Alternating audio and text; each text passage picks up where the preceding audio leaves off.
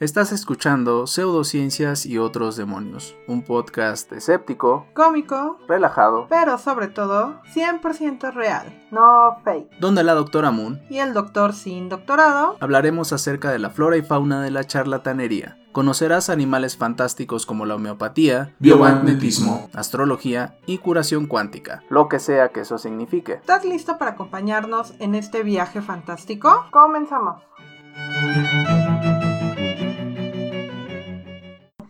Bienvenidos a todos a este nuevo episodio de Pseudociencias y otros demonios. En este programa hablaremos de animales fantásticos como la moringa, mitos urbanos como el factor de transferencia y abominaciones como las dietas detox. Eh, como pueden ver, este es nuestro primer episodio que estamos grabando. Aquí van a ver nuestras maravillosas caras y eh, ya no vamos a poder estarnos rascando ni haciendo cosas extrañas al hablar.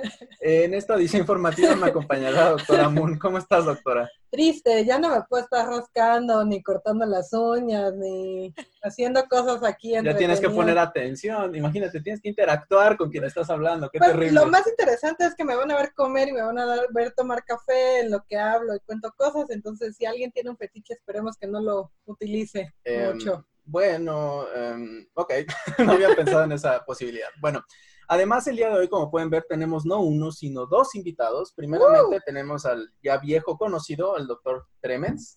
Doctor Tremens, ¿cómo estás? Muy bien, gracias. ¿Y tú? Bien, aquí comiendo pan, combatiendo la diabetes, sobreviviendo al COVID. ¿Tú cómo estás? Eh, bien. Bien. creí que me iba a poner menos nervioso frente a la cámara porque estoy más acostumbrado a estar frente a una cámara, pero creo que es igual, así que... ok, bueno, ya te irás soltando. Eh, ok. Ah, espérenme. Bueno, además nos acompaña Susi Pogosian, ¿lo dije bien, Susi? Pogosian. Pogosian. Pero por ahí va. ¿Es que es un nombre armenio? Sí. Armenio, bueno, es que perdón, no, no, no hablamos mucho armenio en México. Ella es en biología molecular, egresada de la poderosísima UAM Coajimalpa, y que tiene una obsesión poco saludable con los corgis. ¿Cómo estás, Susi? Muy bien, ¿y ustedes qué tal? Estamos muy bien. Ahora estamos muy contentos de tener no una, sino dos personas para poder interactuar más porque realmente ya saben que nos encanta interactuar con la gente. Uh. Hablar y hacer bromas y meter sarcasmos. Exactamente. Bueno, pues sin más preámbulos vamos a comenzar. Antes que nada, creo que todos sabemos a qué nos referimos cuando hablamos de los antivacunas, los antivaxers u otras denominaciones, los pro muerte infantil. Pro muerte infantil. Eh, hay diferentes formas de llamarles. Eh, se trata de eminencias científicas que por azares del destino acabaron en grupos de Facebook, o sea, les fue muy mal, demostrando sus avances científicos, gente que es tan brillante que su investigación realizada en tres horas y sin conocimientos científicos previos, o sea, tú, Martita, reprobaste biología en la secundaria, pero sabes más que los premios Nobel que han inventado las vacunas y todo eso, ¿no? Eh, esta gente, ah, con esa investigación tan extensa, los ha llevado a sacar conclusiones que contradicen a grandes científicos en la historia de la humanidad, como Edward Jenner o Edward Jenner, ¿no? Eh, bueno, ¿alguno de ustedes, em, no sé quién quiera participar primero, sabe más o menos cómo surgió esta corriente, esta gente nefasta, desagradable?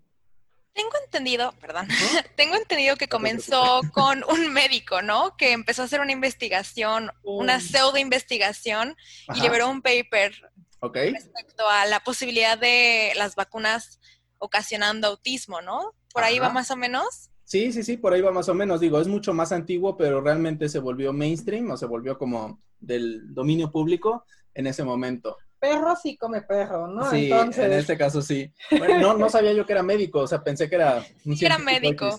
Era médico, creo que era pediatra, ah, asombrosamente. para atender más niños enfermos. Sí. Es que necesitaba niños para atender. Eso se llama hambre y no tonterías. Eso, sí. Eso es estar comprometido con el negocio y no mamada. él y los de los ataúdes chiquitos. Sí se llevan muy bien. bueno, ¿y tú, doctor? ¿Algo que sepas? ¿Algo que quieras agregar? Ah, creo que recuerdo que sí era un pediatra. Eh, hizo la investigación, eh, la relación entre las, las, vacunas, el autismo y una enfermedad gastrointestinal, no recuerdo cuál. Se llamaba Andrew Walker, algo así. No me acuerdo muy bien del nombre. Sí, más o menos, por ahí va. Como y básicamente sacó ese, ese paper y al final, pues todo el mundo lo mandó por un tubo porque realmente lo que él estaba diciendo era una zarza de mamadas. Eh, sí, más o menos es eso. Podríamos acabar el programa aquí, pero tenemos que llenar espacio, entonces vamos a seguir. Eh, bueno, de hecho, su origen se remonta al origen de las vacunas mismas, es decir, desde finales del siglo XVIII que surgieron las primeras vacunas, han habido detractores que decían que no funcionaban, que eran peligrosas, que eran malas, ¿no? Incluso antes de que el trabajo científico de Edward o Edward Jenner, ya existían algunos trabajos en la literatura religiosa, no sé llamarlo literatura, pero bueno, eh, como el sermón titulado, y anoten porque a lo mejor lo quieren leer, La peligrosa y pecaminosa práctica de la inoculación. Suena muy sexy. No eh, te inocules. No. Esta fue publicada en 1772, donde el teólogo inglés Edmund Macy argumentaba que las vacunas son enviadas por Dios para castigar el pecado y cualquier intento de prevenir la viruela es una operación diabólica. Eh, como podemos ver, esto inició primordialmente con la viruela y la inoculación, que la inoculación es, digamos, una, un precedente, una protovacunación o como lo quieran ver, sería el antecedente más directo de lo que sentó las bases para la vacunación. Em, ¿Alguno de ustedes quiere hablarnos acerca de reacciones adversas a las vacunas, reacciones reales, no el autismo, porque esa no cuenta? Para que si alguien la estaba pensando, esa no la vaya a Iba a decir autismo, ¿qué pasó? Te estoy avisando, tienes tiempo. A ver, fiebre. Fiebre, ok, bueno. Fiebre. Caricachupas. ¿Alguna más? no. ¿Adversas, no? No. Puede, puede ocasionar la, la típica anafilaxia. Claro, esa sería la más, em, una de las más letales cuando es, por ejemplo, por las proteínas al huevo, más específicamente, y otros componentes que hay en las vacunas. Eh, ¿Alguna otra que se les venga a la cabeza? Sudoración, pero bueno, eso está relacionado también a la fiebre. Dolor en el, en el lugar de inoculación. De inoculación. Rash. Correcto, rash, puede llegar a pasar. Eh, hay algunas más específicas, por ejemplo, la BCG-itis, que es de la vacuna BCG ah, de la tuberculosis. ¿sí? Y hay algunas otras que pueden llegar a tener, digamos, más mm, letales, por llamarlo de algunas maneras, pero realmente es una, literalmente en un millón. O sea, no son, la, obviamente la más frecuente es la fiebre, y de ahí nos vamos para atrás, puede haber mialgias, artralgias, cansancio, X o Y, y ya de ahí las más graves, ¿sí? Que pueden ir desde reacciones anafilácticas, como dice el doctor, eh, y hasta la propia BCGitis, que es muy específica de la tuberculosis y que es más común de los países tercermundistas. Todos tienen aquí su, Sí. Cosita bonita. Para presumir cuando vayan a otros países y les digan, ¿qué te pasó en el brazo? y les digas, nací en México. Mi país es pero, pero mucha gente pero mucha gente cree que todos lo tienen, o sea, que es forzosamente algo que tiene que pasar cuando te la aplican. Es que es cuando sales no. del canal de parto, ¿no? No. no. pero de verdad es algo, es, es, una discusión que se ha creado. Creo que hace poco estaba discutiéndolo con unos compañeros y, y, se estaba hablando mucho de que en su momento se llegaba a creer que si no te salía la marca, la vacuna no se había activado y te la querían volver a colocar, de ah, verdad. está bien, no, sí. doble protección. Hace, hace no mucho, hace como un mes, hice un, eh, un directo, eh, el consultorio del doctor Tremens, todos los miércoles a las 8 de la noche. Eh, y muchas personas preguntaron que si no tenían la marca, significaba que la vacuna no había funcionado o que no los habían vacunado. Claro. Como para empezar los, les dije que checaran su cartilla de vacunación para ver si en verdad no los habían vacunado, pues sí es una opción. Claro. Y en caso de que sí esté la vacuna ahí en su cartilla, pues probablemente sencillamente no surgió ese, ese efecto. Y ya. Y, pero sí es una pregunta bastante común que se hace. Si, como dice este... Susi. Susi. Eh, perdón, se me, va, se me va la onda. Estoy muy nervioso. Este, como dice Susi, no es, no es a huevo, no es obligatorio. No, eh, no es, o sea, no es que existe si tienes tu cicatriz, no es realmente así. Es un chip que te ponen en México al nacer para controlarnos. O sea, sí, pero bueno, de hecho sí te la ponen al nacer literalmente esa y la de la hepatitis B. Pero últimamente nos dicen los pacientes que ya no se las ponen, ¿no? Que no hay. No sé si a ti te han dicho eso, doctor Tremens, o has escuchado que los pacientes te dicen que no se las ponen porque no hay. No, no he escuchado nada al respecto. No tienes a pacientes de nivel socioeconómico más alto probablemente. estoy en el área quirúrgica ahorita, así que no. Ah, No, hablo con ellos, los veo dormidos. Sí. Qué bonito, ¿no? Qué bonito. Qué bonita es la interacción médico-paciente. Bueno, Envidio. El activismo antivacunas o los antivaxers o, o, los pendejos, como les quieran decir, surgieron como movimiento a finales del siglo XIX en Estados Unidos e Inglaterra, fundándose sociedades prominentes como la Sociedad de Antivacunación de América, las ligas de antivacunación obligatoria en Nueva Orleans y Nueva Inglaterra. Obligatoria. Sí, antivacunación obligatoria. Exactamente. no vacunación obligatoria, sino... Antivacunación. Exactamente. Bueno, como ya mencionamos, les iba a preguntar que si sabían cuando se había hecho muy, digamos, viral, por ponerlo en términos millennial, eh, pero sí lo saben. Entonces, esto no, no los voy a sorprender con eso. Bueno, todo el problema inició, como ustedes dicen, con un estudio publicado en The Lancet, que no es cualquier revista, ya quisiéramos todos tener un artículo ahí, aunque fuera el del autismo. aunque eh, fuera mentira. Aunque fuera mentira que me hubieran pagado para publicarlo. Aunque lo revocaran, ¿no? Después. Exactamente. Por Andrew Wakefield, es el nombre del, del señorito que hizo esta maravillosa cosa, que incluyó a 12 niños, lo cual creo que todos sabemos que es una muestra un poquito pequeña para hablar de efectos de una, una intervención que es masiva a nivel eh, no tenía mucho presupuesto, no había muchos niños, agarró lo que pudo. Agarró los 12 que encontró en el pueblo. Pero si suena muy significativo, no sé de qué estás hablando. Son 12. niños, 12. Se pasó. O sea, es un equipo de fútbol y un güey, y una, un cambio. Y un extra. Y el, gordito director técnico. El Exactamente, sí, el director. Eh, bueno, estos niños habían recibido la vacuna triple viral, que es la SRP, y habían desarrollado posteriormente el trastorno del espectro autista. Este estudio marcó un hito en la historia de la ciencia, pues se trató de uno de los primeros que se demostró que habían recibido resultados falseados, o sea, que estos resultados eran falsos y que habían sido promovidos por un aporte económico, específicamente de un grupo de padres que habían demandado a la empresa que generaba estas vacunas, no recuerdo cuál era en ese momento, porque no estaba vivo, pero eh, eh, la empresa digamos que esta gente le pagó para que de esa manera existiera evidencia para que les pudieran pagar de que sus niños habían padecido autismo porque se habían puesto la vacuna. Básicamente es eso. Eh, evidentemente, Wakefield nunca informó de su evidente conflicto de intereses. O sea, ya ves que cuando tú publicas algo en alguna parte sale conflicto de intereses. Ah, pues sí, es que Coca-Cola me pagó para que dijera que la diabetes no se produce por la coca, algo así, ¿no? Sí, te van a publicar después de que dices eso. Pero fuiste honesto. ok. Eh, Sorprendentemente hay muchos papers que sí lo dicen. Sí, sí lo dicen. Te sorprenderías, de verdad, te sorprenderías. Sí, hay muchos de Nestlé y... Ajá, exactamente. De Coca-Cola, hay muchísimos de Coca-Cola. De Coca-Cola, de este... y bueno, aquí el punto es de, tú cuando lees eso, ¿en qué momento dices, le das luz verde? Ah, pues ah, es bueno. que sí le pagaron. O sea, pues es que viene hasta el final. viene no letras chiquitas. Nadie lo pela después de leer 20 páginas de paper. Mm, ese es un buen argumento. Bueno, honestamente. Rara vez leemos el conflicto de intereses. Es real. Entonces, este güey falseó la prueba. Modificó. a, los niños ya autistas. No, no, no, claro. Los niños ya eran autistas. El punto fue establecer que estos niños habían sido vacunados y de esta forma habían, se había desarrollado el autismo. O sea, desarrollar un vínculo causal. Vacuna, autismo. Okay. No autismo y además les pusieron la vacuna por alguna razón. Sí, sí, pero tenían un antecedente. De haber sido vacunados. Ok. Eran niños autistas, evidentemente. O sea, fue, ¿cómo se dice cuando es de cortes para atrás? ¿Fue retrospectivo? Sí, correcto. No me Sí, sí, porque los niños ya tenían autismo. Ah, ok. Yo, tengo una duda. Soy médico y me van a golpear, pero la, la triple viral es al año y a los seis. Sí. Ok, y entonces, bueno, ok, ya, bueno, ajá. Luego, es que no puedes diagnosticar a un niño autista antes del año. pero podía haber sido con la segunda, tal vez. Me estoy muriendo. Probablemente.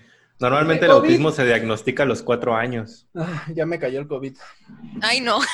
Y realmente lo vieron en vivo a todo color. Este, bueno, eh, en 2003, 10 de estos 12 autores, porque eran 13, o sea, eran un autor y 12 coautores, 10 de estos se bajaron del barco. Yo no, la verga, no, yo no tuve nada que ver. Se retractaron de lo publicado y en 2010 The Lancet también se saltó y dijo, a la verga, yo tampoco publiqué esto y lo retiró definitivamente. Se está hundiendo el barco, chicos, ¿qué pedo? No, ya, ya vámonos. Oye, Andrew, ¿te quedas? sí, ya no me puedo bajar. Creo que se quedó con todo el desmadre, ¿no? Exactamente, él fue el que se quedó y, ahí tendrían que haber entrado las personas que revisaron el estudio, que son los peer reviewers, o revisores, por llamarlo de alguna manera, ajá. Y ellos no entraron, obviamente. Entonces, el que se quedó con el pedo fue este güey por lento. Así de todo, zafo, zafo. y Ese güey se quedó pasmado y le, tocó. Sí, algo así. Bueno, pero el daño. Se quedó como venadito en lamparado. ¿Cómo? se quedó como venadito en lamparado. Exactamente. Pobrecito. ¿Viste Sofía Niña Rivera? Sí. Bueno, eh, el daño ya estaba hecho y esta fue la llama que prendió el fuego de los antivacunas y que hasta hoy 2020, que estos serían bastante años después, eh, siguen citando este estudio que está más desacreditado que el jabón rosa Venus en la sociedad mexicana. Además del vínculo con el autismo, otro de los argumentos de los antivacunas se refiere a que los químicos que contienen las vacunas son malos o producen X o producen Y, ¿no? Uno de ellos es el tiomersal, que parece un nombre muy extraño. Eh, es mercurio, ¿no? Es mercurio, bueno.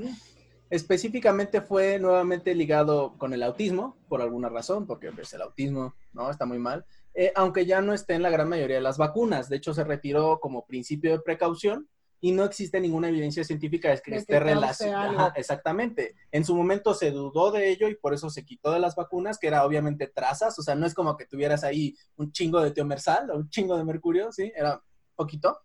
Ok, bueno, haciendo un pequeño tiempo fuera, ¿qué han escuchado ustedes acerca de las vacunas que dice la gente? O sea, eh, porque todos sabemos que la gente es sabia, es buena, es informada. Entonces, em, no sé quién quiere empezar diciendo, eh, los pacientes me han dicho que las vacunas producen esto. O bueno, en tu caso, Susi, que has escuchado con la gente, ¿no? Deja, pienso un poco, porque honestamente nunca he escuchado a nadie de mis círculos sociales diciendo nada de las vacunas como algo malo. Qué buen círculo social tienes. Honestamente lo, agradezco mucho. ¿Cuántas personas tiene tu círculo social? Como cinco, no, es cierto. bueno, es, grande comparado con el tuyo. Ah, ok. El mío. Oye, yo tengo un círculo de cuatro personas y están aquí. Y cuatro michis. ok, sí. Y cuatro michis. Ok, este, bueno, tú, Fernanda, tú sabes, bueno, tú, doctora, perdón. Eh, tú sabes cuál, tú tienes muchos relatos de eso. Bueno, me han dicho que las, las vacunas son para controlar a la gente y su voluntad y obligarlos a hacer cosas, como para votar, de vota por Morena, y va la gente. algo así. Que las vacunas son para meterte alguna enfermedad, o sea, yo nunca me he enfermado de la gripe, pero solo me vacuné contra la influenza y llevo tres años enferma. Ajá, tres años seguidos. Tres literal seguidos. Sí, que te inyectan agua, que te inyectan agua, ok, bueno, esa, sería benigna. ¿Alguna otra? No. Esas serían las... Bueno, tú, doctor Tremens, ¿alguna en particular? Mm, pues sí, he escuchado, o más bien, siempre sale el comentario del aluminio, del mercurio, como tú mencionaste, ah, que te enferman, que finalmente son solamente ah, una manera en la que la Secretaría de Salud se chinga el dinero Ok. Inyectándote agua, como dijo la doctora Moon. este. lo típico. Ajá. Ok. Eh, sí, realmente es lo típico. Lo más común es que te digan, no, doctor, es que yo no me la pongo porque cuando me la pongo me enfermo. ¿Sí? O me la puse una vez y me dio la me dio neumo, me dio pulmonía, para ser específicos. Pulmonía. Pulmonía. Pulmonía, doctor. Y yo, ah, no, pues estuvo cañón. Bueno, este, además de eso, eh, que sí, que son para controlar a la gente, esto también lo dice una fuente muy confiable que es Patricia Navidad. Em, también que son para debilitar a la población y entonces mantener gente débil para poderla, para que si tú necesitas reducir a la población, la mates así. O sea, como si fuera un botón de abortar, abortar. Abortar misión. Abortar pacientes prospera, ¡pum! Y ya. Se acabó el cinturón. Algo así. Esa no, ahora, perdón. No, ahora son bienestar. Ah, perdón. Abortar bienestar.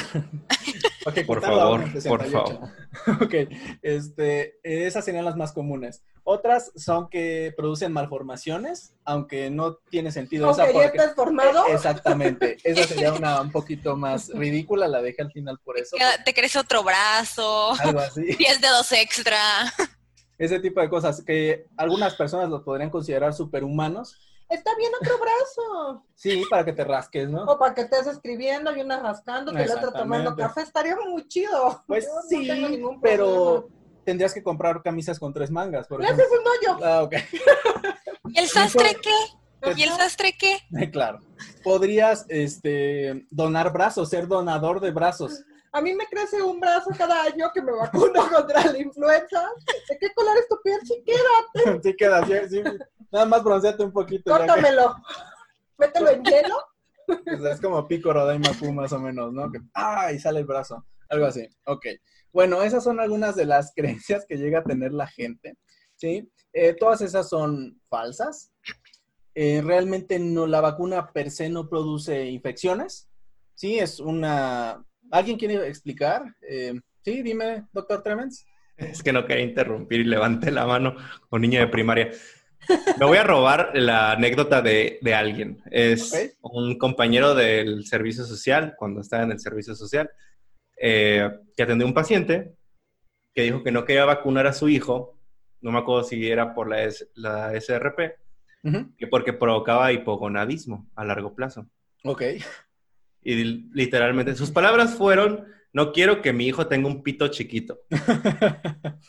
no, por eso no lo quiero vacunar. Ya mi compañero le, le habló, lo informó al respecto, dijo que no había ningún mm, ninguna probabilidad de que eso fuera a suceder, pero eso sí recuerdo que fue una, fue una, anécdota muy graciosa ese día en la, en la cervecería que tuvo un paciente que le dijo que no quería vacunar a su hijo porque le iba a ser el pito chiquito.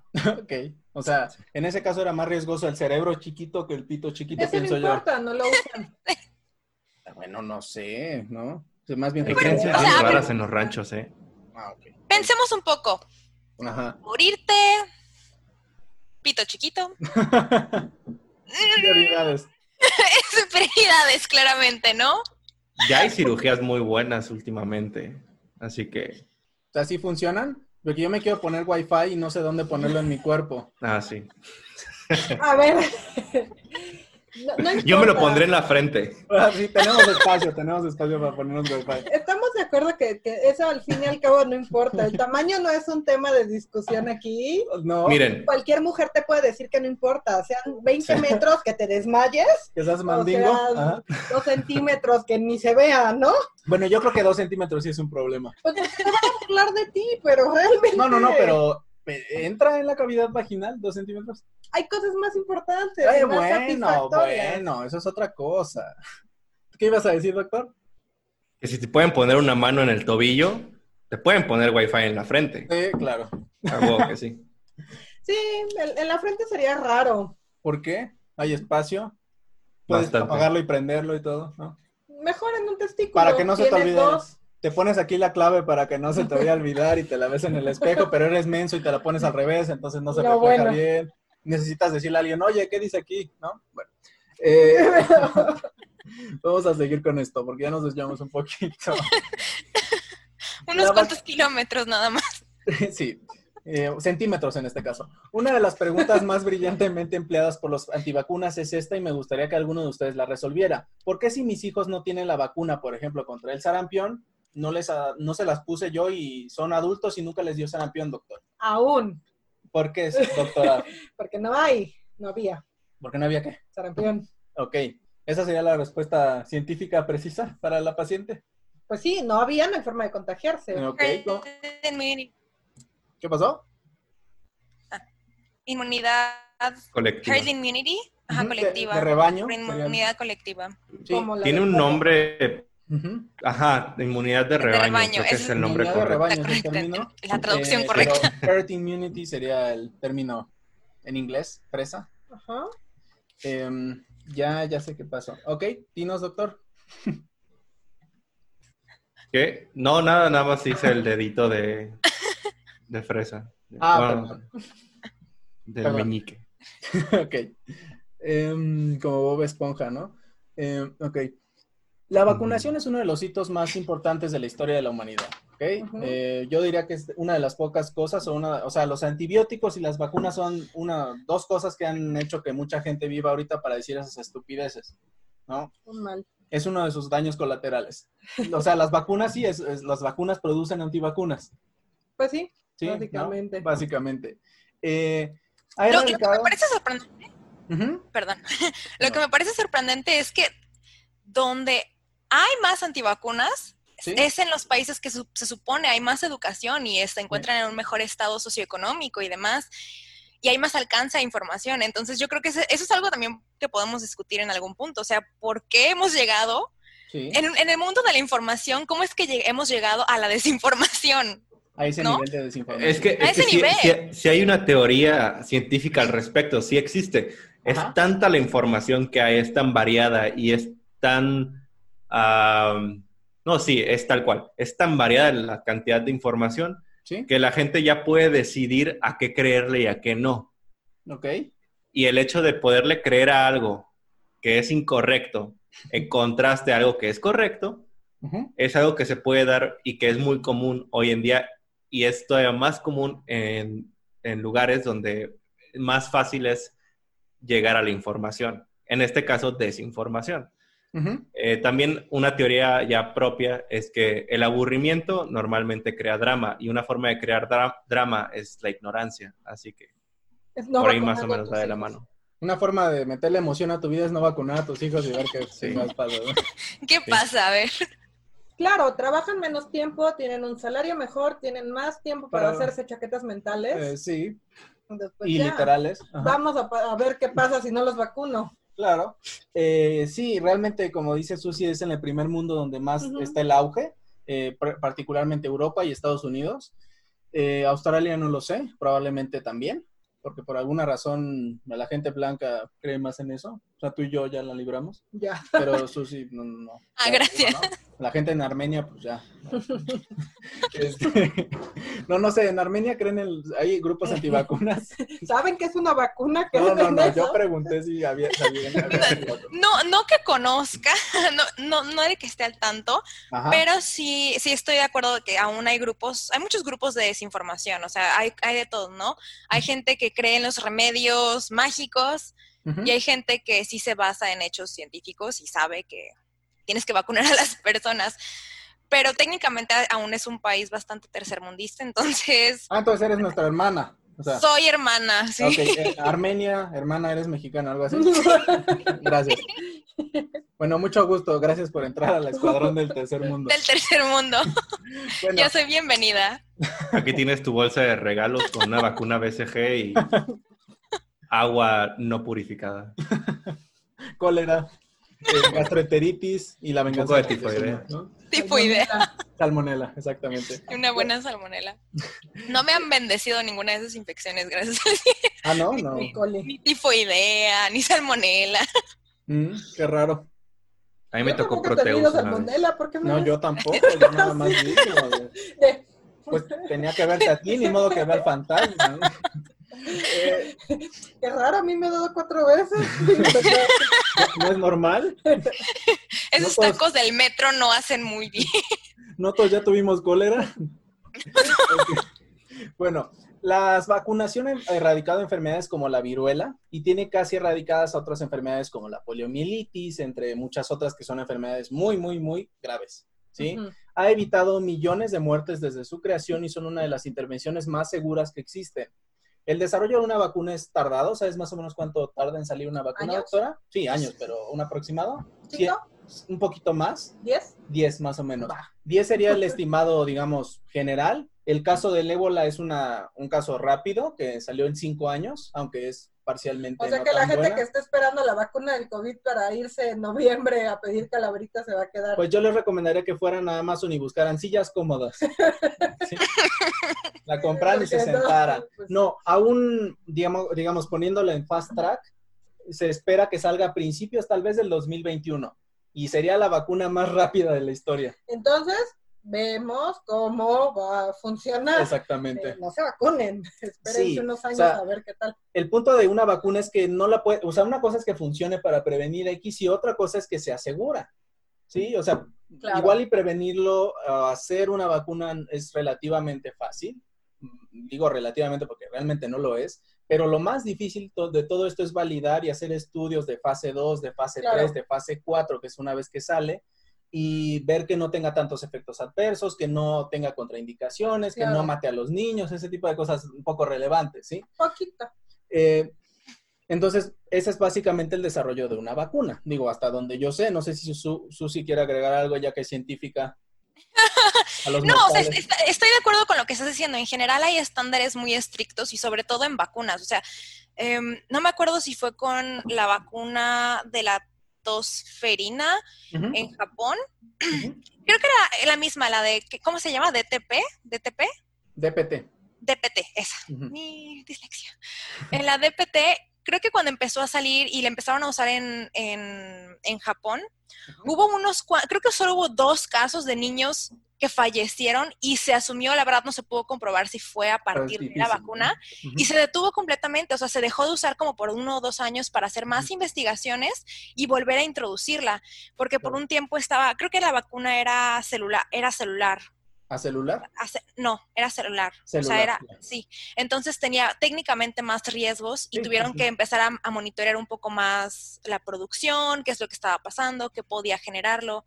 Y la mantuvieron mucho tiempo en monitoreo. O sea, dos años no creo que sea cualquier cosa, de nada. Entonces, sí. las vacunas tienen estándares incluso mucho más altos. En general se espera que no, que no tengan ningún tipo de complicación más allá de una vil fiebre. O sea, si ya hay uno o dos casos de convulsiones, es como de, pélate, o sea, de, aquí no va a haber nada.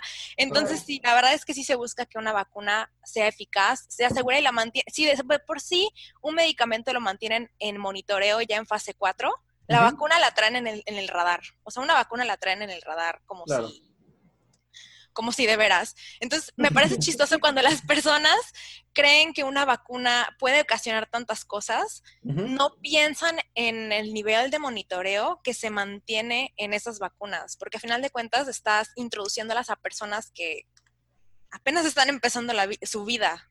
O sea, no, no, creo que estén conscientes las personas de, de, lo muy severos que son los estándares hacia las vacunas. Claro, ni de que se llaman Brian y ese tipo de cosas.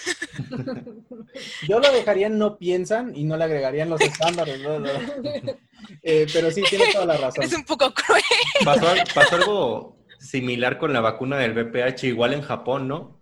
Creo que fueron seis, seis eh, niñas que al ser vacunadas tuvieron graves efectos secundarios supuestamente, de las cuales murieron también dos o tres. Fue con la nona, ¿no? ¿Nona Valente? Ajá, creo que fue con la nona. O con la tía o la abuela. La abuela italiana. La abuela italiana. La abuela italiana, por supuesto.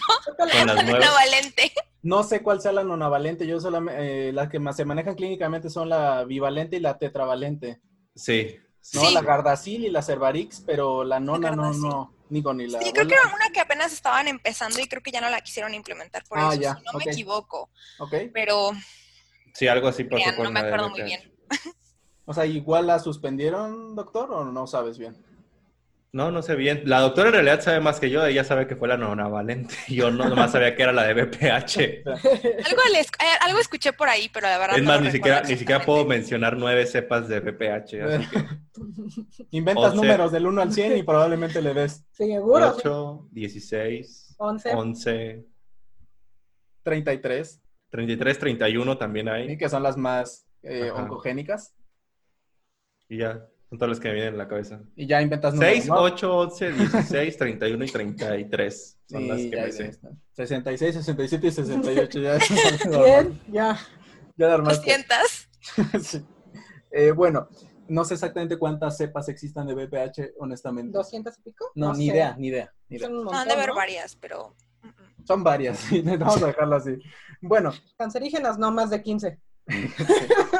Mm, bueno. ok. Eh, bueno, ya estamos hablando de la bioseguridad.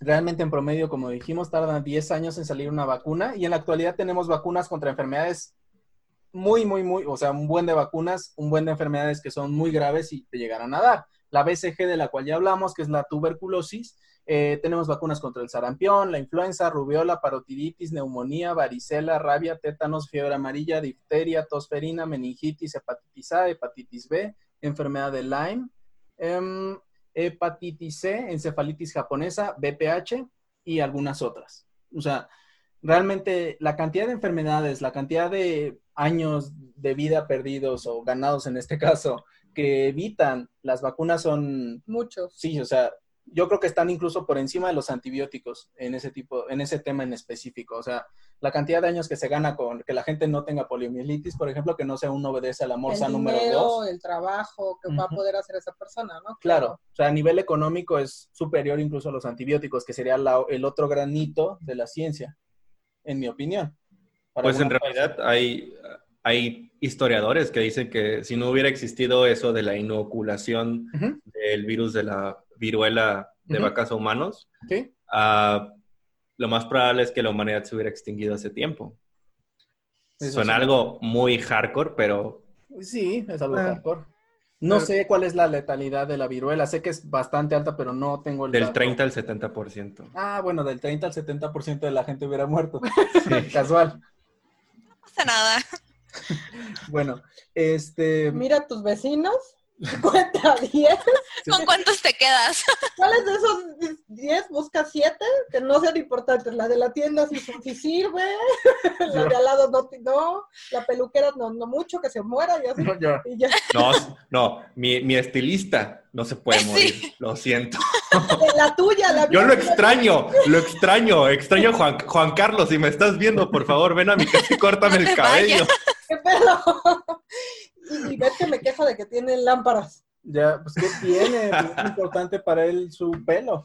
Y la iluminación. Su, cabello. Y que sea mate su piel ante la cámara. Y que no Yo creo que no tiene nada de malo. En, en realidad, cuando estoy editando mis videos, la corrección de color y la corrección de brillo que hago es tan específica que neta me veo súper mamón cuando estoy editando. Se los juro, algún día me voy a grabar editando nada más para que vean lo mamón que me veo. No, pues yo edito como en media hora, entonces siento que me tardo mucho.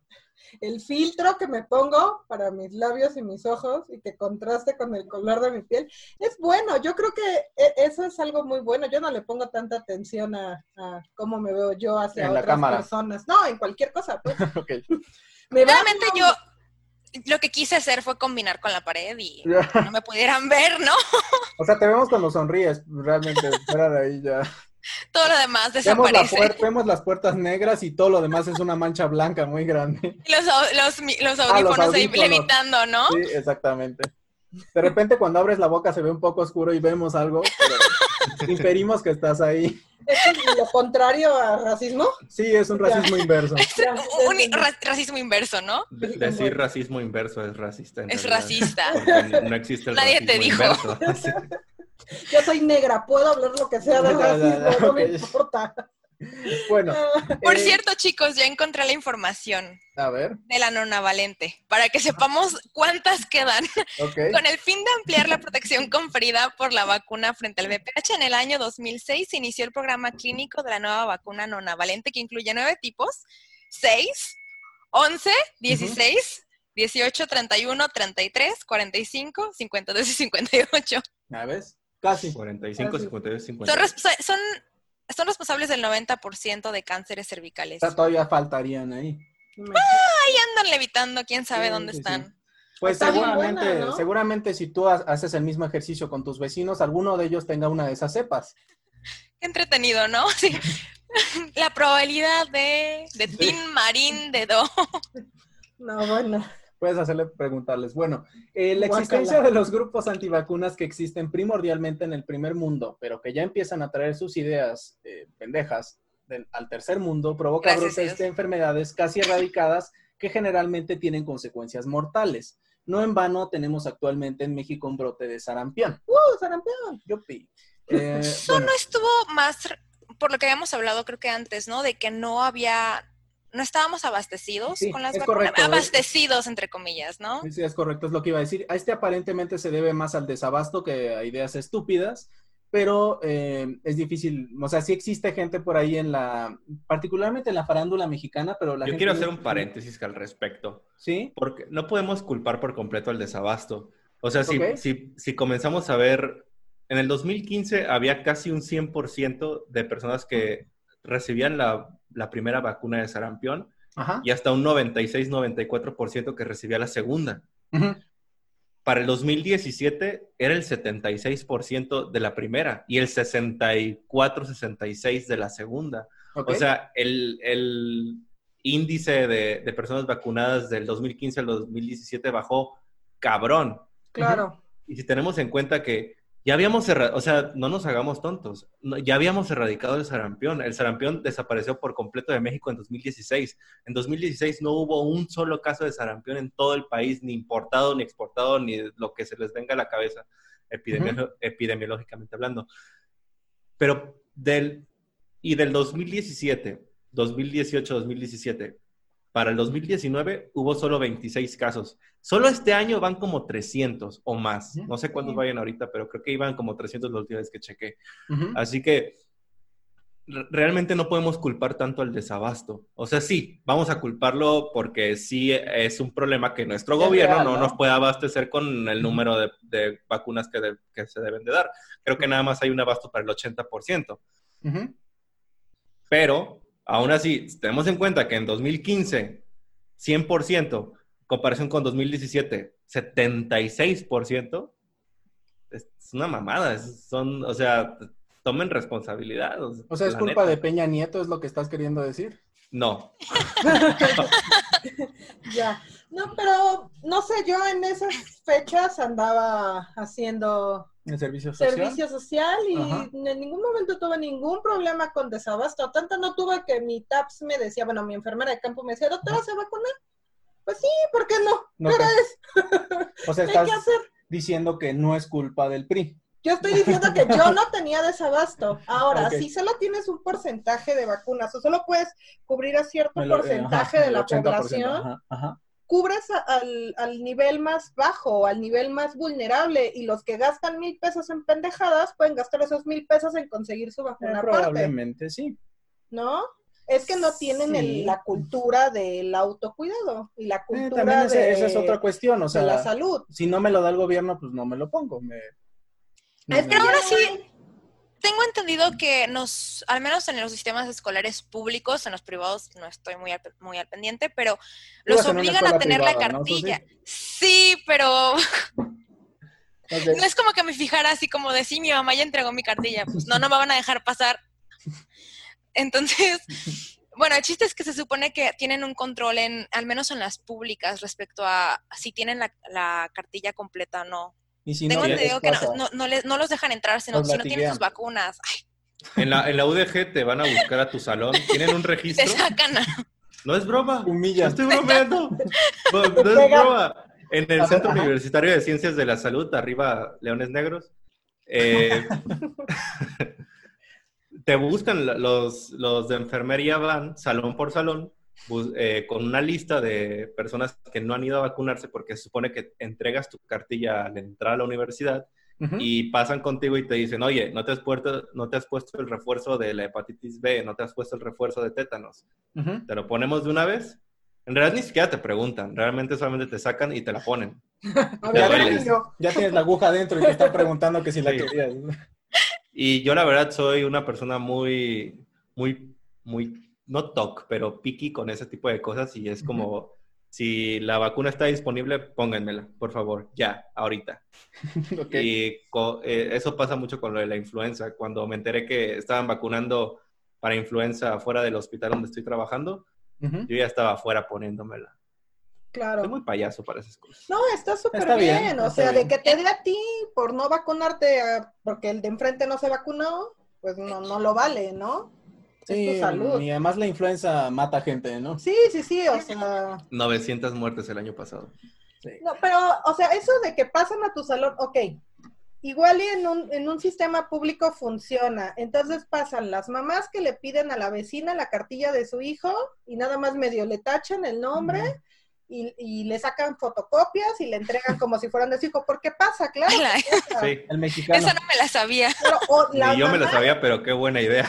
La mamá se sienta afuera y dice, tú vas a dejar entrar a mi hijo porque es discriminación y la escuela y te arma un desmadre y entonces... Doctor, comite eso del, del podcast, al rato no se escucha.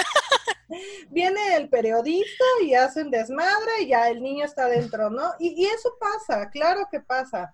Entonces, la escuela no puede, sí te puede decir, oye, tienes que hacerlo, pero no puede agarrar a la mamá y llevarla de la mano y llevar al niño, y tampoco lo puede vacunar sin autorización de la mamá, ¿no?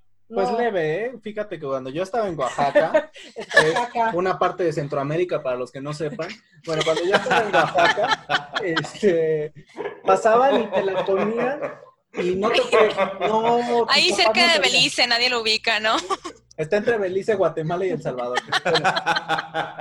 Este, no te, te preguntaban a ti, niño, si te querías vacunar. Y no, obviamente tu papá podía decir que no, pero tú ya estabas vacunado. Bueno, normalmente te piden en la cartilla de vacunación o que tu mamá vaya y diga sí, sí, porque yo iba a las escuelas a darles al vendasol y todas estas madres y vacunar a las niñas y a los niños, ¿no?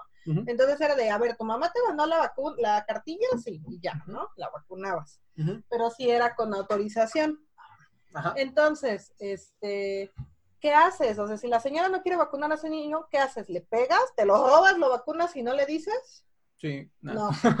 Deberías. Se sale de la escuela. son, genes que mm, igual. No merecen pasar, estoy de acuerdo, pero el niño qué culpa tiene. Claro, no, eh, el problema es que generalmente el daño de los papás antivacunas no es para ellos, es para sus niños. Y para los niños de alguien más. Claro, y para los niños de alguien más.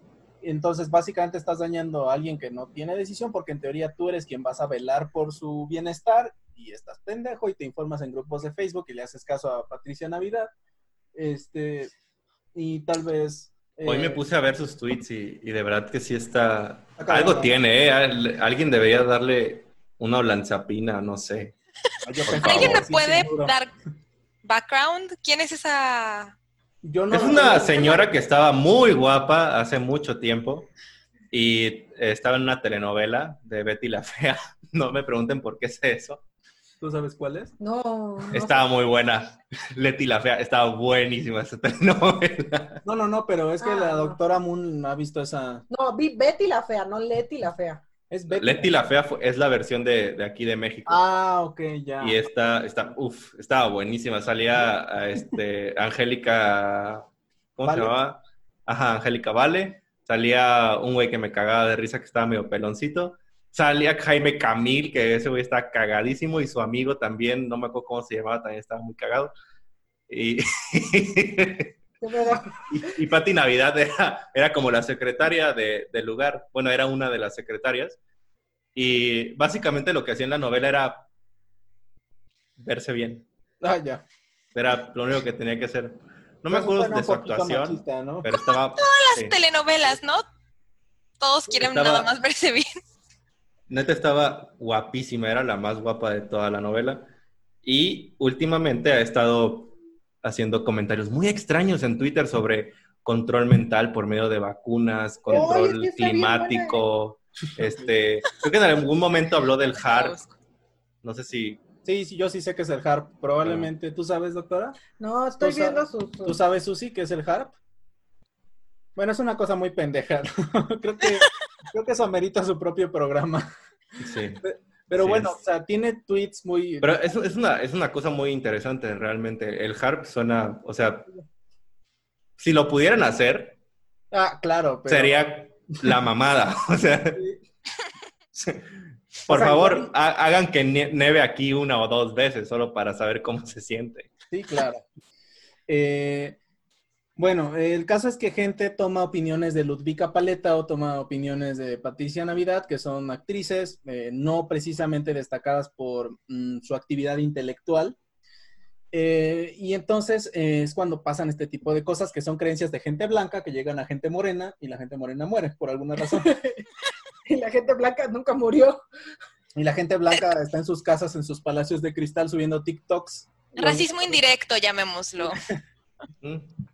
Y la gente blanca Selección natural, al fin de cuentas, realmente. Paredes blancas en su casa o algo así. Oiga, señora, ¿por qué usted nunca vacunó a la niña?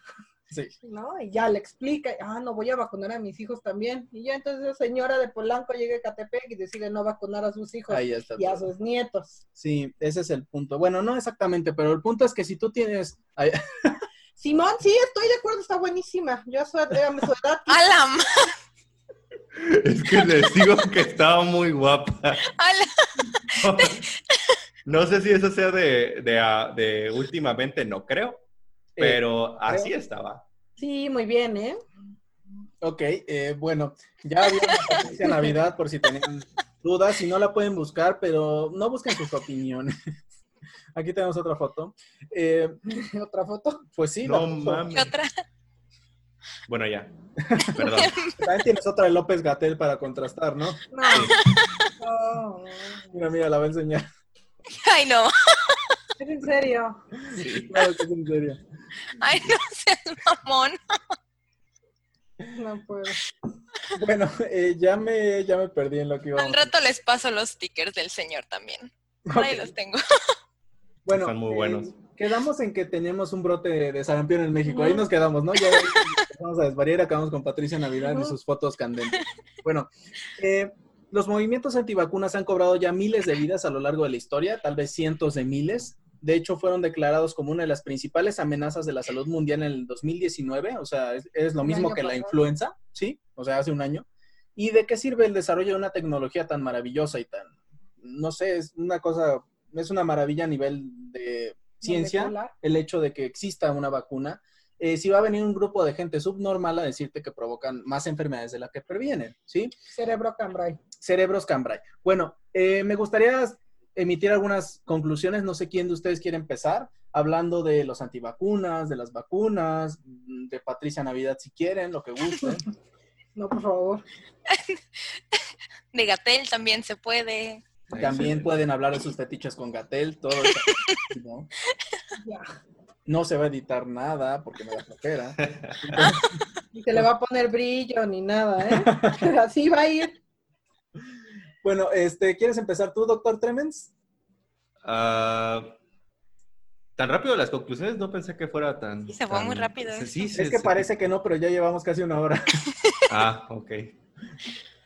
Uh, mire, los antivacunas han existido desde hace un chingo de tiempo. Son lamentablemente una raza que está eh, en crecimiento.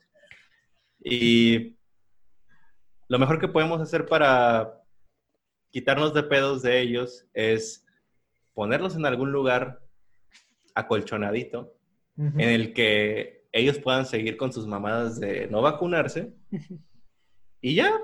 ¿En Polanco? déjenlos. Ahí déjenlos. Realmente la selección natural va a ser el resto. El problema es que no se, no se pueden acercar a nosotros, no deberían acercarse a nosotros porque nos van a joder nuestra inmunidad de rebaño.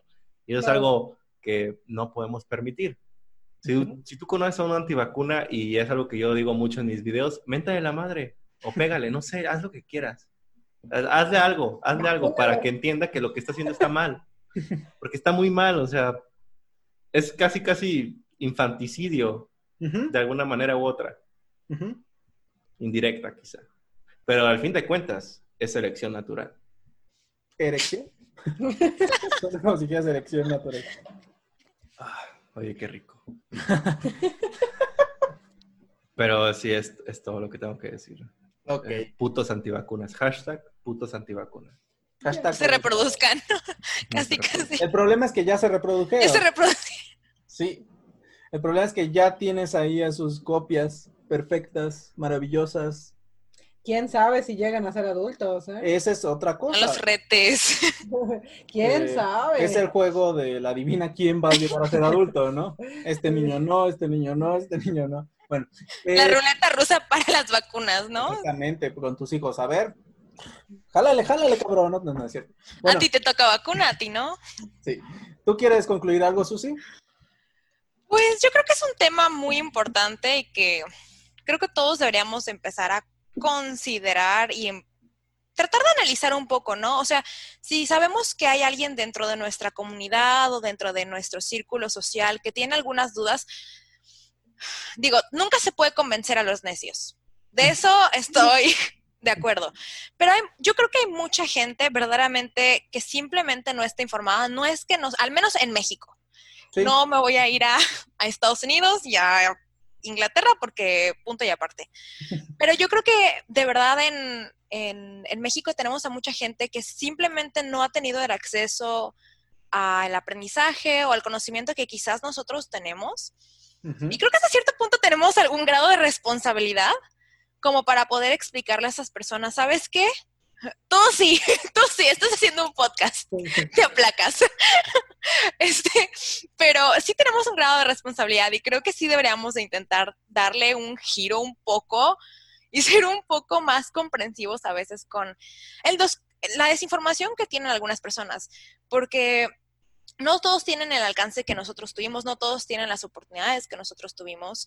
Hay gente a la que de verdad no les puedo dar excusa. O sea, estoy de acuerdo. Estudiaste, por ejemplo, gente que estudió, que tiene una preparación universitaria, que tiene una maestría y todavía se pone necia creyendo que no, no vacunando a sus hijos está protegiéndolos. Perdónenme, pero no tienen perdón de Dios. Pero hay mucha gente que no tiene acceso a la información, que no tiene internet, que no tiene muchísimas cosas.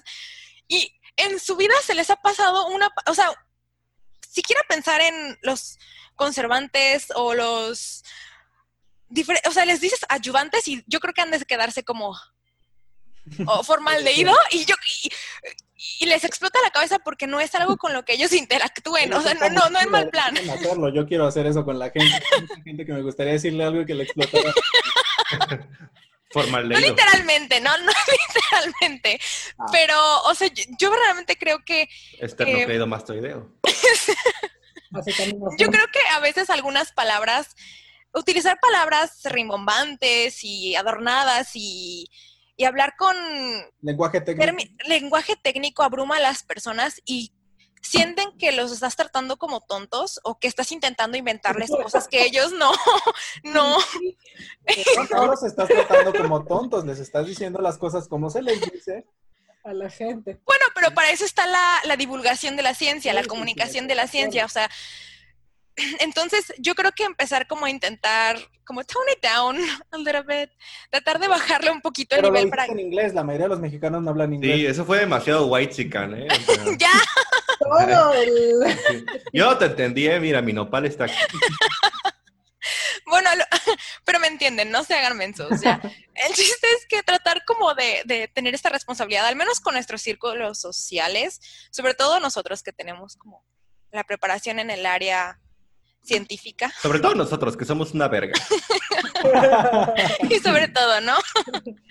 y yo creo que esa sería como mi conclusión. O sea, fuera de chistes y sarcasmos, que al final de cuentas este es el punto de esta dinámica, em, siempre recordar que fuera de chistes y sarcasmos, yo creo que siempre tenemos como esa responsabilidad social dentro de nuestra comunidad.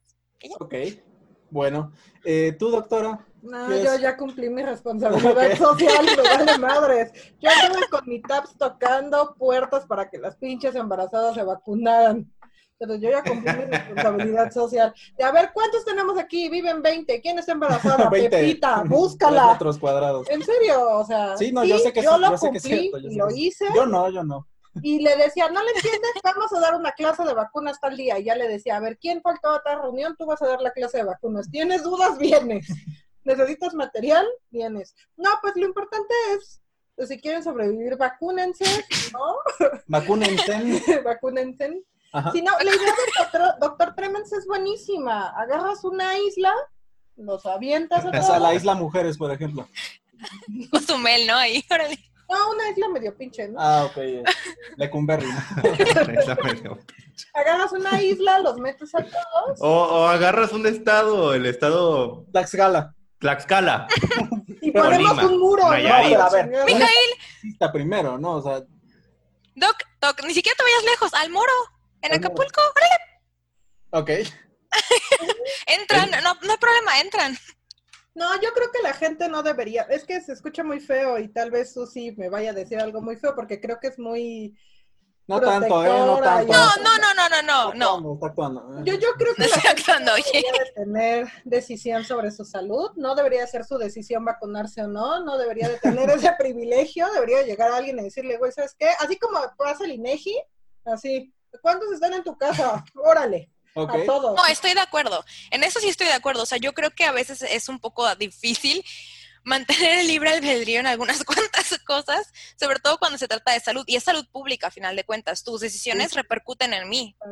Pues que yo, yo siento que si parte de nuestros derechos es el derecho a la salud, pues el hecho de que otras personas no se vacunen, que estén alrededor de ti, están violando tus derechos. O sea, es su obligación, tanto tuya como de ellos, vacunarte para poder que todos se mantengan en el derecho de, salud. Claro, Creo yo. Y, sí, y de que los podemos obligar, miren, solo necesitamos otro Gustavo Díaz Ordaz. Todo lo que hace falta. La orden 68. Bueno, este, el punto sí estoy de No me estoy burlando de la matanza de Tlatelolco, ¿eh?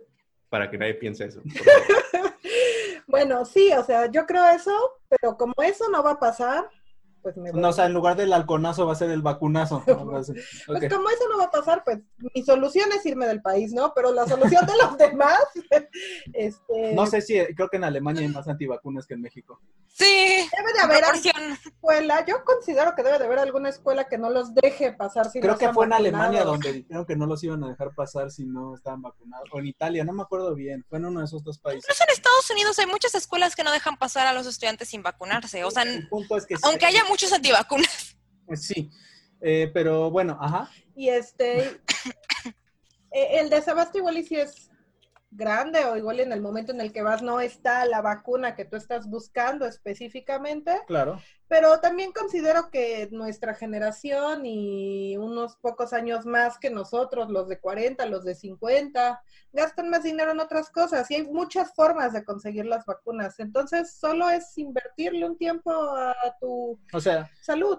Es obligación técnicamente del Estado, pero si el Estado no te lo da, a final de cuentas, quien se va a quedar con la consecuencia eres tú y deberías de invertirle a tu salud, que técnicamente si no tienes salud, pues no tienes nada, ¿no? A mí la UNAM me enseñó a ser autónoma, ¿no? Entonces, ah, yo pensé que a pagar 50 centavos el semestre. No, yo no pago 50 centavos. Cálmate, ¿eh? Porque tú no pagabas tus colegiaturas. estaba becado. estaba becado. Amigos, Yo, yo, yo condonaba en la UDG. ¿Qué significa condonar para ti? O sea, que, eh, que quitabas impuestos con tu... No, no, no. Tenías que pagar un, un, un, Tenías que pagar una especie de colegiatura que era realmente nada. 50 centavos, un pulparindo. y podías condonar esa cantidad. O sea, que no pagarlo y decir que porque no tenías dinero o porque no querías, o, sencillamente porque no querías pagar. Esa también era una, una opción porque no se te antojaba pagar esa, esa vez. Yo condonaba, pero lo que condonaba eran eh, unos servicios que sí estaban medio caritos y la verdad es que como es, eh, estudiambre eh, en una ciudad que no es la mía, sí me hacían falta esos 400 pesitos, así que me los ahorraba. Pero sí, sí llegué a, a, pagar en algún momento, ya en los últimos semestres sí llegué a pagarla completa. Pero sí llegué a condonar en algún momento. Ya, no, pues yo no pagué ni un peso, pero porque estaba becado. Porque su papá es militar. Y porque tenía buen promedio. Y su papá es militar. Porque tenía buen promedio. Están balconeando, pero bien sabroso. No, ya sabían que mi papá era militar, porque lo dije. De hecho, revelé secretos de Estado en alguna ocasión. Sí, yo estaba cuando revelaste de secretos de Estado. Bueno, y no sé, un tip, si buscan una vacuna, yo me acabo de enterar últimamente que existe la clínica del ah. viajero de la UNAM y está en el aeropuerto. Y Tiene dos sucursales, bueno. Uno en la UNAM y uno en el aeropuerto. Hablan, preguntan si tienen su vacuna, hacen cita, ven cuánto les va a salir, llegan, se vacunan y se acabó el despapalle. Cualquier vacuna que necesiten, ahí la consiguen. No, sé si cualquiera, pero eh, si no te la consiguen eventualmente. Sí, sí, sí. Entonces, es dinero que van a gastar en otra cosa y mejor es gastarlo en prevenir una enfermedad. Sí, o sea, esa, esa, dependencia existe para otra cosa, pero funciona para vacunas normales, digamos, del gobierno. no específicamente para vacunas así rarísimas, fiebre amarilla. Ajá, o sea, es mejor, yo considero que es mejor en eso que poner en Facebook, ay, ¿dónde me consiguen la vacuna del sarampión? alguien, que, alguien que la distribuya bien seguro y te dan agua, ahí sí te van a dar agua. entonces probablemente. Y va a ser tu culpa. O, y también, igual y el médico que te las vende tampoco te está vendiendo lo que te está diciendo, ¿no? Eh, probablemente no, probablemente sí, los médicos no mentimos. Bueno. Excepto ese, que empezó. ¿Cómo se llamaba, ¿cómo se llamaba esa, esa, ese hombre caricaturesco, creo que es de Veracruz, que le puso agua a los niños con cáncer? Ah, ah Duarte. Duarte. Personajazo. Así, pero versión vacunas, ¿no? Sí, más o menos. El de las quimioterapias. Igual de Ándale. Eh, no, yo creo que los de niños con cáncer se murieron antes, yo creo. Eh, ¿Por qué te ríes? Bueno, por mi parte la conclusión es muy sencilla. Vacúnense si pueden. Eviten caer en desinformación respecto a las vacunas y tampoco sean gandallas, eh, porque hay unos que son muy gandallas que saben que las vacunas funcionan, pero no quieren exponer a sus hijos a los efectos adversos y se aprovechan de la inmunidad de rebaño. O sea, son todavía peores porque además de todo no es que sean pendejos, es que son gandallas. Claro. ¿Sí? Si yo creyera que existe el infierno, probablemente le reservaría un espacio a esa gente porque es como todavía peor. Pero viene al fondo, ¿no? Ahí, ahí donde está Lucifer, ahí. Sí, ahí con, con Casio y Bruto, ahí. Casio no es el Judas, de... y Judas. Y Judas. Sí, recuerda que eran tres, uno en cada boca de Lucifer. Este... Todos leímos la, Divina Comedia, ¿verdad? No. No. sí. no, yo no la leí. Qué triste. No, no, no. ¿Y cómo sabías la de Casio y Bruto? Pues porque soy un hombre culto y aprendo ah. Conocimiento general. Pero no leo la no, es cierto. No, obviamente sí la leí. Lo escuché, no, resumen. Y la película. No, no es cierto. La, reseña, la reseña. el videojuego. Monografía. El videojuego está bueno. Este, el video, hay un videojuego. Sí, Dante's Inferno. Está muy bueno. Dante's Inferno, claro. Bueno, Eh, fuera de eso, coman frutas y verduras. Esa sería mi única conclusión. No, eh, bueno, vacúnense, póngase su pinche vacuna, por favor. Eh, más si se las están regalando. Y si no se las están regalando, hagan el esfuerzo. Y si de plano ustedes no pueden, pues vayan a su centro de salud y quéjense con quien se tienen que quejar porque se, las tiene que proporcionar el gobierno hagan una huelga de hambre, hagan sus mamadas de grabar que siempre hacen en los hospitales con los médicos. Y ahora háganlo vacunas. Ahora háganlo con razón. Claro. ¿Sí?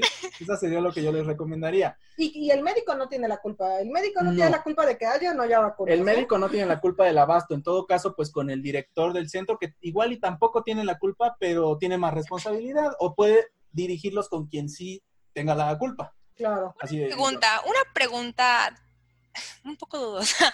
Les llegan a, los llegan a culpar, o sea, les, les, han tocado casos donde les dicen así como de es tu culpa de que no haya vacunas o es tu culpa que me obligan a vacunarme o, o sea, han tenido casos muy extremos de gente así. En el IMSS te culpan de que no haya medicamento en la farmacia. tu médico sentado en el consultorio. O sea, realmente la gente te puede culpar por, por absolutamente todo. A mí, yo cuando estaba haciendo mi servicio, eh, no había los sartán. Por algún X o Y no había los sartán. ¿Por qué no lo eh, Yo lo que... pedirlo, porque se lo robó. porque, porque me lo robé probablemente o porque olvidé pedirlo, cosa que tampoco estaba en, mis manos realmente. Quien lo pide es la, de la farmacia. Este, así que lo que yo hacía era sencillamente hacer el cambio. Dije, bueno, no hay los sartán, vamos a darles telmisartán. No hay pedo. Y se murieron los pacientes. No. pero algunos sí se pusieron payasos y dijeron, pero es que yo tomo los sartán. Y yo les decía, pues es que no hay. Entonces consígame, es su responsabilidad. Y yo, sí, déjeme la saco del culo, aquí está. Pues no, no se podía. Chale. Este, ¿tu doctora te pasó? Pues es que la gente, la gente quiere que le resuelvas todo, ¿no? Todo es tu culpa, que se enfermó, que no se curó, que hay medicamento, que vale mucho, que, que se sienta mal es su culpa, por ejemplo, es tu culpa. Es mi culpa, sí, claro. Y diabetes es tu culpa. Claro, ¿no? Porque tú lo diagnosticaste, eso sí, eso sí llega a pasar, ¿eh? Es cierto, parece que... ¿En serio? Parece chiste, pero es anécdota, sí. Eh, sí nos ha pasado. Que se enojan cuando les das el diagnóstico de no, yo no soy diabético, no, yo no soy hipertenso, no. Ah, al doctor, al doctor de doctorado le pasó algo muy chistoso porque no se fue a checar el azúcar, se fue a tomar una glucosa y le dijo, no me diga cuánto salió. Y entonces ah. el doctor de doctorado fue así como, ah, 200. Y pues la señora se enojó, pero no había entendido que no quería que le dijera cuánto había salido, ¿no? Es, muy raro que alguien te diga, no me digas, pues lo vas o sea, a solamente anótalo en el papel, pero no me lo digas. Y yo, como entendí, como no me digas, así como, pues ya sabes que van y se te cuentan el chiste más gracioso de la historia que todos los pacientes lo dicen. Este, y pues se me fue el pedo y le dije, ah, sí, mire, 200. Y la señora.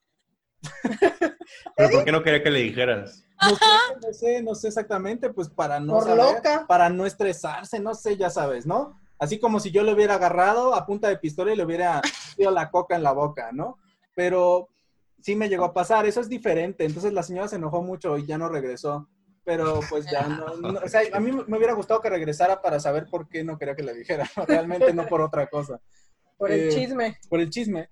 Eh, pero sí, de, respondiendo a tu pregunta, sí, eh, yo creo que a todos nos ha pasado que los pacientes te reclaman porque no hay medicamento te reclaman porque no hay pruebas diagnósticas, te reclaman porque en el laboratorio no tienen X cosa que obviamente está completamente fuera de tu... A veces ni siquiera es en donde tú estás, sino que tú lo mandas a otro lado y en ese otro lado no lo tienen y lo mandan a otro y lo que sea. O porque el de rayos X no está donde debería estar. Eso también me pasó y los pacientes se enojan contigo porque de alguna forma tú eres responsable de todo, pero al mismo tiempo si se recuperan es cosa de Dios. No sé, ¿no?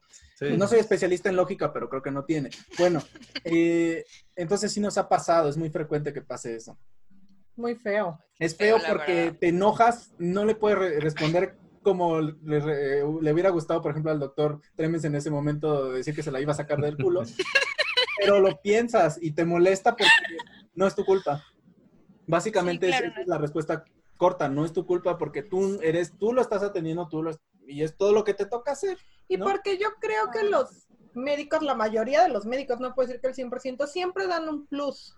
Yo no. Siempre intentan dar un poquito más. es como... El o sea, consulta contigo no. No, no, no. Es como el doctor Tremens que dijo, bueno, yo podrías decirle, ¿sabes qué, güey? Pues no hay los sartán en la farmacia, es lo que tú te tomas, ten tu receta y a ver cómo chingados le haces. Sácate de la cola tú. Claro, y dijo, no, pues ¿sabes qué? Te voy a dar el misartán, que te va a funcionar, que esto, que esto, vale, ¿no? Para que no tengas ningún problema. Pero bien pudiste haber dicho, ah, pues quieres los sartán, aquí está tu receta, a chingar a su madre, aquí no hay. y a ver cómo le haces. A ver cómo le haces. Porque en la farmacia seguramente sí, pero ya es tu bronca, cómo la consigas. Entonces, los médicos siempre también por andar ahí buscando la solución, de hacerle de camillero, de llevarlo a las placas, siempre también, ¿no? por andar. Por alguna razón siempre reclaman al médico y, es más raro que le reclamen al político o a lo que sea que ande por ahí. Eh, sí, bueno, así pasa. Eh, bueno, vámonos. Y es feo, no seas, bueno, tú ya, ya lo hiciste bien, no eres doctora. Bueno, perdón, no eres médico. Eh, médico. Con un mundo maravilloso. Un mundo maravilloso. Noticias destacadas de mentes poco destacadas. En la sección de Un Mundo Maravilloso de este episodio hablaremos de licántropos, así que seguramente ya saben a qué me refiero. Eh, reportando una noticia que solo podría ocurrir en México. Resulta que hay un municipio en Chiapas llamado Coita o Ocosocuautla, lo cual se parece peligrosamente a Cuita, que es como mierda, o a Coito. Eh, bueno, resulta que esta población, cuna de cero premios, cero premios Nobel, por si alguien tenía la duda, no ha dormido en dos noches, ahorita tal vez más porque esa noticia es relativamente vieja, tiene como tres o cuatro días, debido a la presencia de un hombre lobo que provoca destrozos, aúlla y se esconde. Es un maestro del engaño. Este es uno de los audios, te los voy a poner, espero que lo puedan escuchar en todo su esplendor, del lobo de Chiapas, ¿sí? ¿Dónde está mi bocina? Déjenme ponerla cerca del micrófono para que lo puedan escuchar. Ok, bueno. Escuchan ruido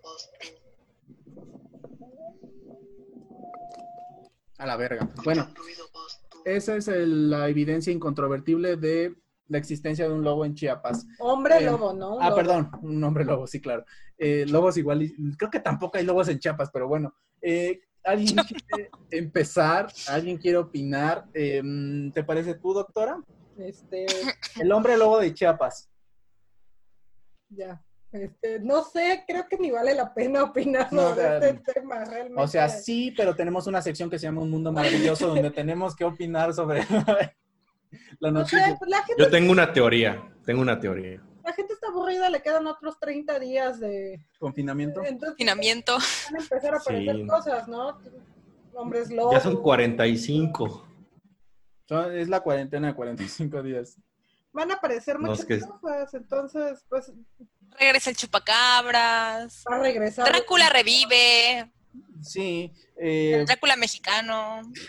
Pues es un aullido, como cualquier otro aullido de cualquier animal que huye. Probablemente es un perrito, ¿no? Perrote, porque sí se Un lomito. Probablemente es un buen troll que sale con su bocina acá bien perrona a fastidiar a la gente. Yo lo haría. Eh, ya. Eh, yo también. ¿Cuál era tu teoría, doctor?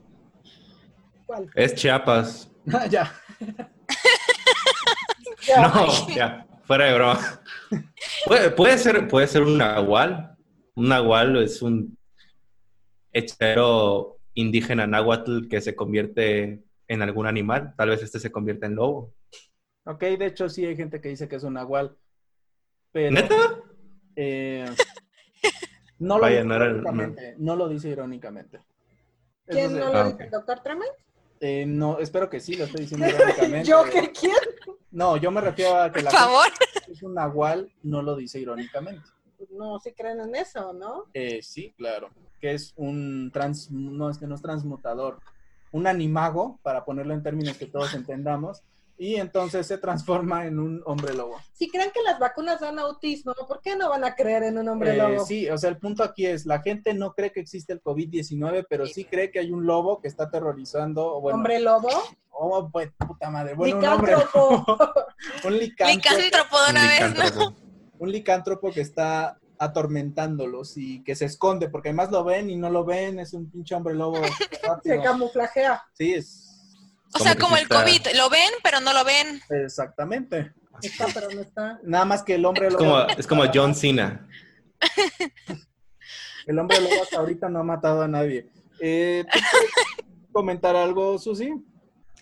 Pues mira, mientras los mantenga dentro de sus casas. Ah, bueno, sí, sí. Eso es una... Me conformo.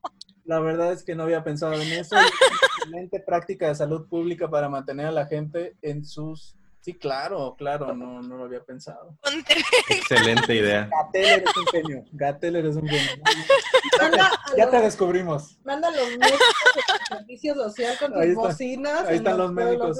Exactamente. En lugar de perifonear y decir Clarasol, Pino, Bel Rosita, no. En este caso pasan con la, del del nombre lobo. Y pasan pegando la cosa, así, rompiendo cosas y ya. Y hacen un desmadre y, ya y además ya no tienen gente en el centro de salud. Todos ganan. Claro. ¿No? Ganar, ganar. Ganar, ganar. Sí. Eh, sí, la verdad es que no había pensado en esa posibilidad y es...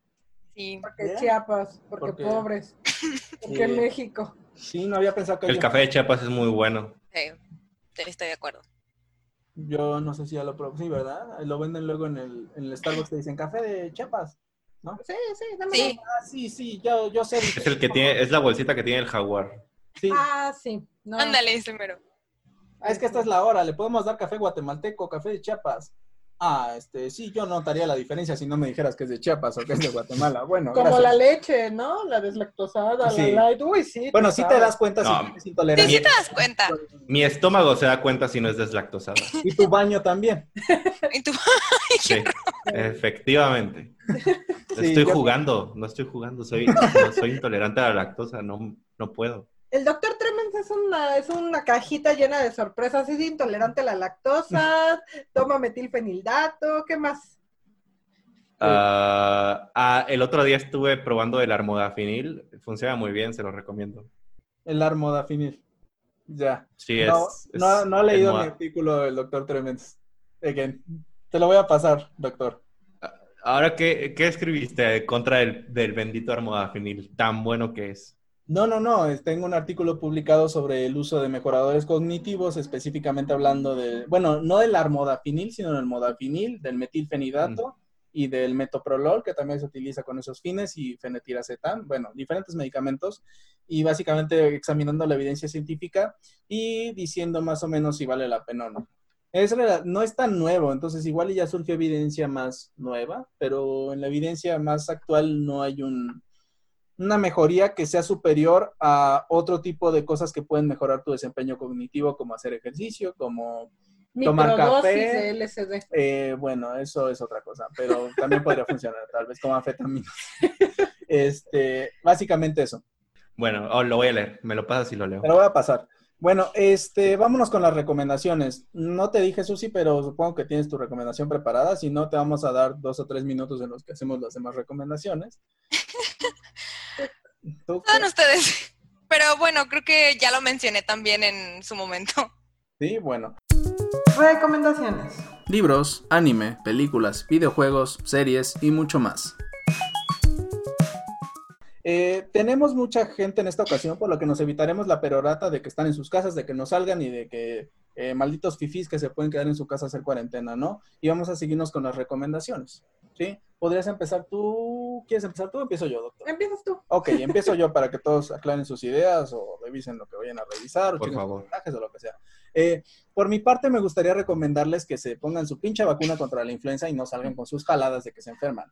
¿sí? Eh, pasando a otras recomendaciones, me gustaría invitarlos a leer el de Camerón, de Giovanni Boccaccio, el cual toma lugar precisamente en una época de pandemia, en este caso de la peste, con un grupo de gente fifí que, a diferencia de todos los pobres diablos que estaban en ese momento muriéndose en las calles, pudieron irse a sus casas de campo en Florencia y se fueron 10 días, que es lo que, bueno, lo que dura el libro son 10 días, por eso se llama de Camerón, y se pusieron a contarse historias para no aburrirse. Entonces son 10 historias y son, perdón, son 10 días y son 100 historias porque cada uno de ellos cuenta una historia, son 7 hombres y 3 mujeres, algo así. Eh, las historias que tienen van desde lo erótico uh, hasta lo trágico. ¿Qué fue eso? Este libro eh, estuvo en el índice de libros prohibidos por la iglesia durante la época de la Inquisición, así que eso le da un plus definitivo. Además, eh, entonces, si además de todo quieren blasfemar y matar dos pájaros de un virus, pueden... De un virus. Leer este libro, Blasfemar. Eh, es un libro muy bien escrito, es un libro de estos escritos clásicos de prosa eh, es un clásico en toda la extensión de la palabra, que queda muy ad hoc ahorita que estamos en cuarentena y que es muy entretenido. Seguiremos en cuarentena. Y seguiremos en cuarentena, probablemente hasta en 2022. Bueno, eh, esa sería mi recomendación. No sé quién quiera seguir, pueden alzar su mano, pueden dirigir su mirada a otro lado que no sea la cámara y evitar el contacto visual. A ver, yo eh, les voy a recomendar. Técnicamente no hay contacto visual. Que me gusta que se llama Hacia una teoría general de los hijos de puta. Lo escribió Marcelino Cereijido y es sobre por qué la gente, no, por qué la humanidad es mala. Intenta llegar a la razón de por qué a la gente le gusta hacer cosas malas ser unos hijos de puta. Exactamente. Entonces te pone muchos ejemplos que han pasado por la historia, muchas matanzas, mucha gente que ha torturado a otras personas. E intenta llegar o entender por qué a la gente le gusta ser hija de puta, por qué, porque a la gente le gusta ser mala, vamos. Es, es, muy entretenido, vale la pena y pues ya. Ok. Eh, ¿Alguno de ustedes dos quiere continuar? Ok, doctor. Ah, hace poco, una semana más o menos, me aventé otra vez la serie de La leyenda de Corra. No sé si alguien vio mis tweets, pero eh, me, me, traumé un poco. Eh, la recomiendo, es una, es una excelente, este, no sé, caricatura, anime, no sé que sea en esta ocasión. Yo sé que siempre estoy recomendando animes cada vez que vengo aquí, pero en esta ocasión técnicamente creo que no lo es porque no es de Japón, es, estadounidense. Sí. Y se me hace, una excelente historia, es, es, es, una historia bastante interesante, bonita, eh, es más como orientada a adulto joven que a niños, aunque algunos podrían pensar que es para niños. Em, y bueno, cualquiera que haya visto Avatar, la leyenda de Ang, va a disfrutar de la leyenda de Korra. Sí, es em, de Nickelodeon. Em, sí. ¿Qué más? Pues sí, es la continuación de la leyenda de, bueno, de, del, de Ang. de, Avatar, de Ang. Cabe, destacar que eh, por lo... Se la recomendé a una amiga y ella la vio. Y después me dijo, eh, oye, está muy padre y vi que tiene una continuación, que es la leyenda de Ang, y le dije, no, esa es la, anterior. y, ya fue cuando me di cuenta de que ella no había visto la anterior y pudo ver la leyenda de Korra sin haber visto la anterior sin ningún inconveniente. Claro, que se perdió de muchas sorpresas que sucedieron durante la serie y como easter eggs o lo que quieras, pero me di cuenta de que puedes ver la leyenda de Korra sin ver sin ver la otra si así lo deseas. La recomendación completa es que veas las dos series. Son tres temporadas de la primera y cuatro de la segunda. Y la segunda está buenísima. No lo puedo dejar de recalcar, es muy buena. Eh, ¿No eran cuatro de la primera? ¿Sí son tres? O sea, ¿no son los libros de aire, agua, tierra y fuego? No hay aire, es agua, tierra y fuego. Ok, vale. Bueno, ¿Y dónde Corríjanme si estoy mal. ¿Dónde la pueden ver? Uh, Amazon Prime. Yo la ah. vi en Amazon Prime, está en español. Y está, pues, ahí está, la pueden ver. Y si no, pues saben que la pueden encontrar en otros lados. No, aquí no, no recomendamos la piratería, perdón. Nunca. Ok, está bien. Ah, muy bien. Por Dios. Eh, no, no sé exactamente dónde la pueden encontrar, pero seguramente la pueden encontrar buscando. En Amazon eh, corra, eh, ver gratis o algo así. Bueno. online. Corra online. bueno, ¿y tú, Susi, tienes alguna recomendación? Sí, tengo un libro que honestamente me gustó mucho en su momento cuando lo leí y de hecho ahora estoy leyendo, bueno, voy a leer la continuación, se llama Matar a un ruiseñor de Harper Lee. No tiene nada que ver con los temas que hemos estado discutiendo, pero habla mucho de la justicia social. Bueno, es el tema central y se basa, de, primero se basa en dos personajes, un adulto que es un abogado y una niña, su hija. Entonces, va narrando desde la perspectiva de la niña cómo está viendo la situación en su propia comunidad y cómo es que su padre maneja un caso de un hombre negro que de algún, en algún momento es culpado por un crimen que no cometió. Entonces, todo gira alrededor de eso y desde la perspectiva como ingenua y, e inocente de una niña, de cómo percibe estas injusticias sociales y de, de esta separación que hay en la sociedad de gente de color y gente blanca y los derechos que tienen y los derechos que no tienen. Entonces, es, una, es un libro muy bonito, o sea, por la manera en la que lo narra. De hecho, es un libro que ganó un Pulitzer, es un premio estadounidense muy famosillo. Y es un clásico de la literatura estadounidense. Yo creo que es muy fácil de leer, es muy fácil de digerir. O sea, es una lectura muy, muy llevadera, sobre todo por cómo lo narran desde, desde el personaje. Y recientemente compré el libro la continuación que hizo después de muchos años, que se llama Go, Set a Watchman. Y narra de los mismos personajes, pero obviamente la niña ya creció, regresa a su ciudad natal a ver a su papá y desde ahí se empiezan a desenvolver diferentes cosas. Pero es un libro muy bonito y se los recomiendo. Este, yo tengo una pregunta. ¿Matan a un ruiseñor en algún punto? No. ya. de los Simpsons es una referencia a los Simpsons, para los que no lo hayan entendido. Yo no lo entendí. Tampoco, perdón. ¿Tú? No. Es que Homero le pregunta que si que él esperaba que mataran un ruiseñor y no mataban un ruiseñor. bueno. Eh, bueno, les agradezco por sus recomendaciones. Eh, no sé si tengan algún comentario extra antes de hacer las despedidas, algo más que quieran mencionar. Vacúnense por el amor de Dios. Por favor. Eso es importante. Vacúnense o no jueguen con mis próximos hijos. Ok. o los mandamos a una isla abandonada. A, Lecumberri. Al hospital donde se sacan órganos. ya. Un hospital que no existe, ¿no? Yo diría vacúnense. Yo diría que la mejor forma de llegar a toda la población. Eh, bueno, pues este fue el episodio de hoy. Pasamos a despedirnos. Agradecemos tanto al doctor Tremens como a Susi, a la licenciada Susi, o no sé cómo decirte, a la bióloga Susi. Em, ¿Hay algo más que nos quieras comentar, doctor? ¿En qué estás trabajando? ¿Dónde te pueden encontrar en redes sociales? ¿Algo así? Ah, me pueden encontrar en Twitter e Instagram como dr-tremens, eh, en YouTube como doctor Tremens. Subo video cada tercer día más o menos, jueves, domingo, martes, esa es más o menos la secuencia. y, ¿Y qué más? Y también en Facebook como Doctor Tremens. Estoy trabajando, pero estoy trabajando en el área quirúrgica, todavía no, hasta que no pase todo esto de la, de la cuarentena y el COVID, no voy a abrir mi consultorio privado. Eh, así que no les puedo dar ni un número ni nada por el estilo. Yo me refería en videos y así. ¿Cómo? Ah, acabo de subir un nuevo video. Justo hace una hora y 23 minutos.